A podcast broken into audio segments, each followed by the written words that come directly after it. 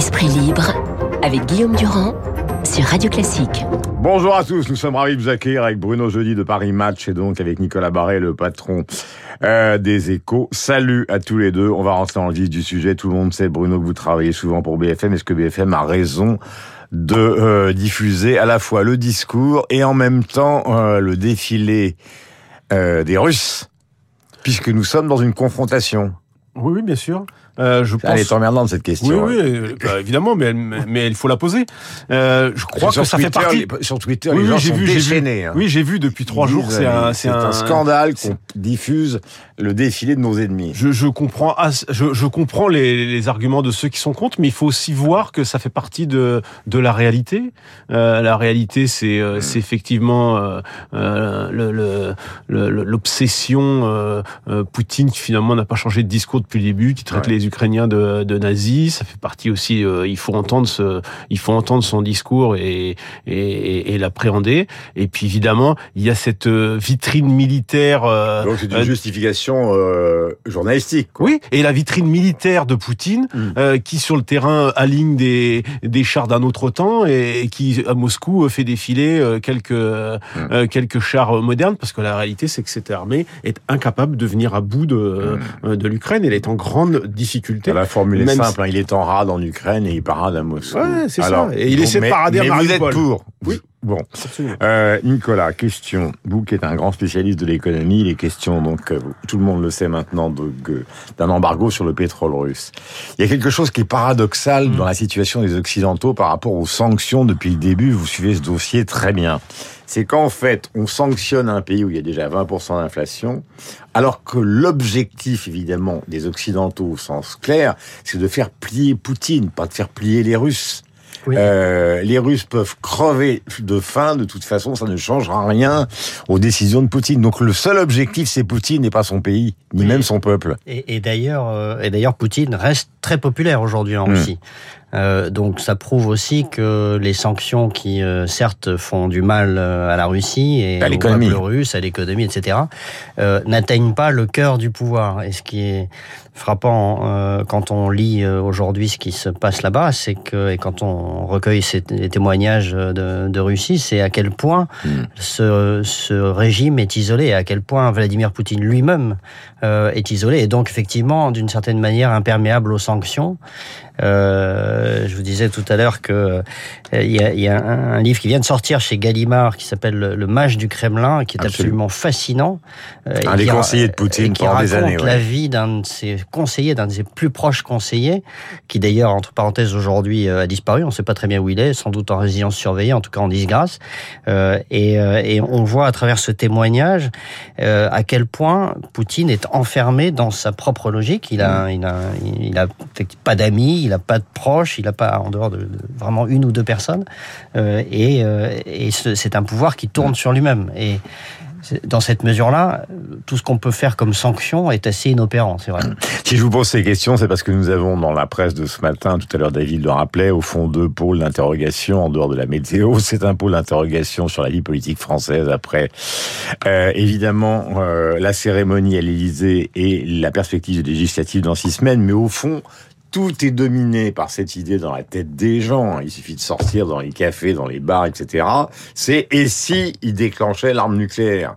Euh, et donc, on a beaucoup de mal à s'intéresser aux législatives dans l'Essonne à partir du moment où il y a cette, cette menace qui existe et qui est clairement pran- euh, brandie, y compris à la télévision russe tous les jours. C'est une menace euh, réelle. Alors ça dépend ce qu'on entend par euh, frappe nucléaire dans la. Ils ont 6000 têtes, les Américains Oui. 5500. Oui, le- mais la Russie a toujours considéré qu'il il, il était possible pour l'armée russe d'utiliser des armes nucléaires tactiques euh, sur certains théâtres précis de- d'opération, ce qui n'est pas notre cas par exemple. Donc euh, la possibilité qu'ils utilisent l'arme nucléaire est pas est pas exclue, ça fait partie de leur doctrine. Euh, après là où c'est Bah, c'est même devient- au, même au cœur de ses arrière-pensées, Oui. parce qu'autrement, il y a longtemps que la situation serait inversée. Là, là où ça devient, oui, là où ça devient inquiétant, c'est qu'on a affaire à un pouvoir qui n'est plus dans le rationnel. Or, la dissuasion repose sur la rationalité des acteurs. Mm. Euh, la, non-utilisation de l'arme nucléaire, elle, elle repose là-dessus.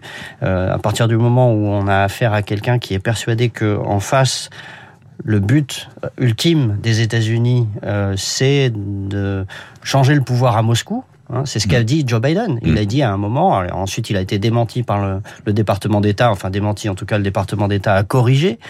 Mais on se souvient qu'il y a un mois, il a, il a dit, mm. euh, nous, ce qu'on souhaite, c'est euh, un changement de régime, euh, enfin un changement à la tête de, de, de, de la Russie. Donc, euh, à partir du moment où Poutine pense que c'est ça le but ultime des États-Unis, mhm. euh, on peut penser qu'effectivement, il puisse un jour recourir à, l'arme ultime. Voilà, et nous avons une réécriture de l'histoire, puisqu'effectivement, tout ce qui est dans le domaine euh, de ce qui s'est passé pour dénoncer le stalinisme, les crimes du communisme, tout ça a complètement disparu. Alors quand il est arrivé au pouvoir en l'an 2000, je me souviens de reportages sur CNN où on présentait Vladimir Poutine donc euh, euh, comme un personnage qui allait se rapprocher de l'Occident et qui n'était pas du tout comparable à ses prédécesseurs, les Andropov, Eltsine, etc., etc. Bien difficile dans ce contexte, Bruno, de savoir effectivement ou de s'intéresser à la politique française. Des noms de premiers ministres, Renaud Blanc, voulez un, vous en avez un?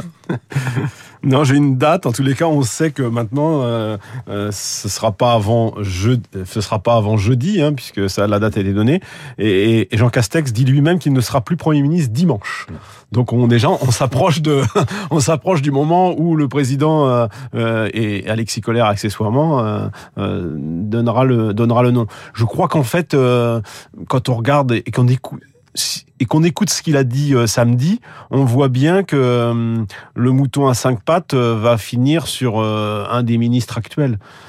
ça paraît assez compliqué d'aller chercher un, écologiste on commencera à avoir une idée. Yannick Jadot ou un autre, comme Premier ministre, ça paraît assez, assez improbable. Mais son discours était quand même très tourné vers la fin du monde. Ça a été dit dans la, euh, dans la, dans la, par Guillaume Tabar et dans la revue de presse rappelant euh, rendre la planète plus vivable. Euh, et euh, il a beaucoup moins parlé des urgences de pouvoir d'achat et même de la réforme des retraites, ce dont il n'a pas, n'a pas parlé. Donc ça plaide plutôt pour un, je trouve, un, ministre actuel, un, macronisme pur, pur sucre qui pourra aussi Mais bien. c'est ce qu'on voit voit déjà dans les investitures pour les législatives, parce qu'à un moment, on a cru qu'il y aurait une grande opération d'ouverture avec les sarkozystes. Absolument J'allais dire, euh, pardonnez-moi d'être vulgaire une seconde, que dalle, euh, ou très peu. Ça fait un flop ça fait un flop complet. En fait, c'est les fidèles qui reviennent euh, et qui vont faire un, un deuxième mandat.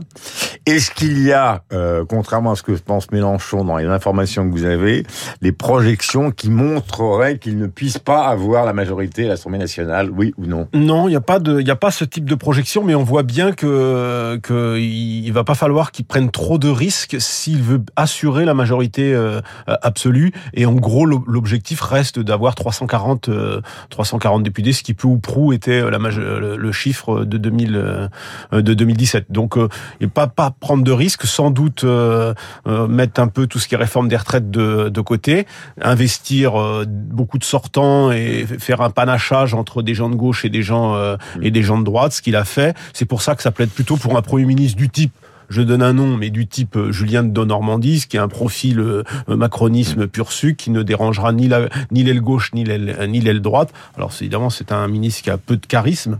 Euh, il n'y aura pas d'effet incroyable si c'est lui qui est désigné ou un profil bah, similaire. Ça veut dire que c'est toujours le même système qui fonctionne, c'est le président de la République qui va décider de tout. Quoi. Et voilà, contrairement à ce qu'il nous a dit pendant son, son discours, puisqu'il hmm. parle d'une, d'une, d'inventer une forme nouvelle de gouvernance mais sans dire comment et sans dire, euh, euh, sans en dire vraiment, euh, sans rentrer dans les détails, ce qui, ce qui laisse penser qu'on risque de rester sur la même il y a une chose qui m'a frappé en regardant justement cette cérémonie, puisqu'il était question d'un président nouveau, d'une nouveauté, mm. que c'était pas la réélection.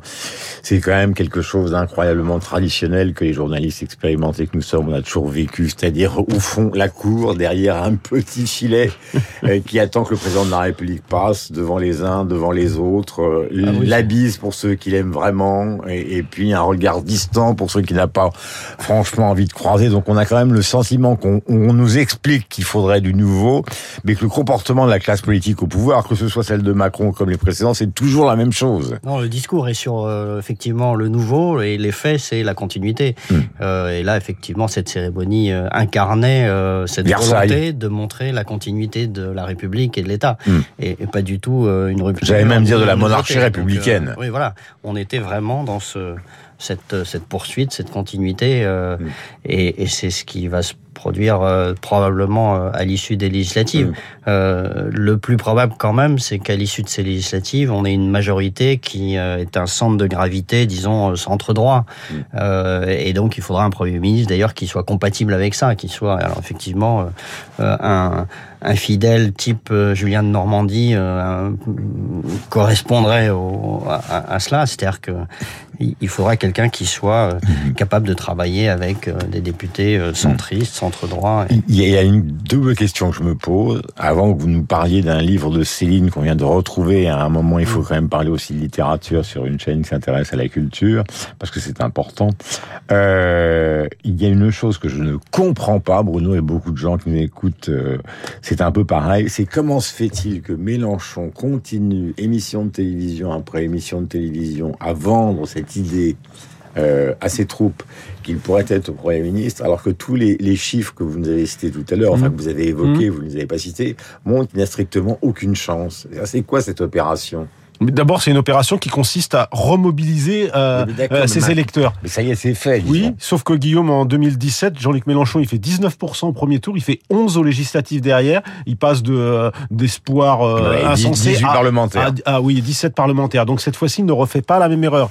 D'une part, il mobilise son camp avec son Élysée-moi euh, à Matignon, qui reste quand même un, un coup de communique, un coup de politique assez assez génial si on en s'en tient là. Même s'il a zéro chance de, de gagner. Ça peut être génial s'il échoue complètement mais s'il se retrouve avec le premier groupe euh, d'opposition euh, à l'Assemblée et 80 euh, parlementaires, ce sera bien payé pour quelqu'un qui a fini troisième à la présidentielle. Donc, et vous savez, être le premier groupe d'opposition à l'Assemblée nationale, ça veut dire que vous présidez la commission des finances. Je souhaite bon, bien, bien du courage au chef du gouvernement qui sera face à autant de députés insoumis. Ce qui est frappant avec Mélenchon, je fais une parenthèse, c'est le contraste bah, entre le lyrisme du discours et l'absence de panache dans la réalité, puisqu'il va pas se présenter euh, à Marseille. Euh. Ça, par contre, c'est vrai. Et pourquoi, pourquoi il a peur de perdre à Marseille bah, Probablement. Oui, je pense qu'à Marseille, d'abord, euh, finalement, il n'y a pas grand monde qui, qui l'aime parmi les élus. Ils l'attendent tous un peu au, hmm. au, bazooka. Et puis lui-même dit que les transports, c'est fatigant et tout ça, ce qui est assez un peu contradictoire avec la fonction de Premier ministre, qui est probablement une des plus difficiles de la Ve République. Ah, tout à l'heure, nous l'avons raconté dans le journal imprévisible, un rôle d'un maître représentant Marilyn va être vendu, en tout cas estimé à 200 millions de dollars. Je vous recommande l'extraordinaire livre de Norman Rosten qui fait une 120 pages à peu près chez Segers, euh, qui s'appelle Marilyn, Ombre et Lumière. C'est un poète américain qui a vécu pratiquement 7 ans comme ami avec elle les 7 dernières années de sa vie jusqu'à 36 ans. C'est un témoignage formidable. Et puis vous avez lu, alors là vous avez quelques moments ou quelques secondes pour nous le raconter, mais c'est important, Nicolas Barré. C'est inédit de Céline que vient de publier Gallimard, qui s'appelle Guerre et qui raconte euh, sa guerre comme soldat pendant la guerre de 14. Euh, qui raconte, voilà, qui raconte Céline qui est, qui est blessée au début de la guerre de 14 et ce, ce livre, d'abord, c'est inouï, c'est une chance extraordinaire de retomber sur un, un, inédit de cette, euh, de cette qualité. On retrouve le Céline du voyage au bout de la nuit. C'est vraiment, euh, dès les, les, premières lignes, c'est euh, on est plongé dans ce vocabulaire, dans ce, ce style extraordinairement moderne, avec beaucoup d'argot, avec. Mm. c'est vraiment. Et puis, alors, dans le contexte actuel où on voit toutes ces images atroces de, de la guerre en Ukraine, là, Céline vous décrit l'horreur de la guerre, de la, Première Guerre mondiale, euh, avec euh, une, une précision et euh, une force absolument incroyable. C'est vraiment un, un, inédit étonnant. Voilà, c'est un manuscrit qui a été détenu par un privé, qui est publié par Gallimard, qui s'appelle Guerre, de Louis Ferdinand Céline, Louis Ferdinand Détouche. 8h58, nous avons rendez-vous avec Renaud Blanc, et puis avec le journal de 9h. Tout à l'heure, nous retrouvons avec bonheur Franck Ferrand, bien évidemment. Vous êtes sur Radio Classique.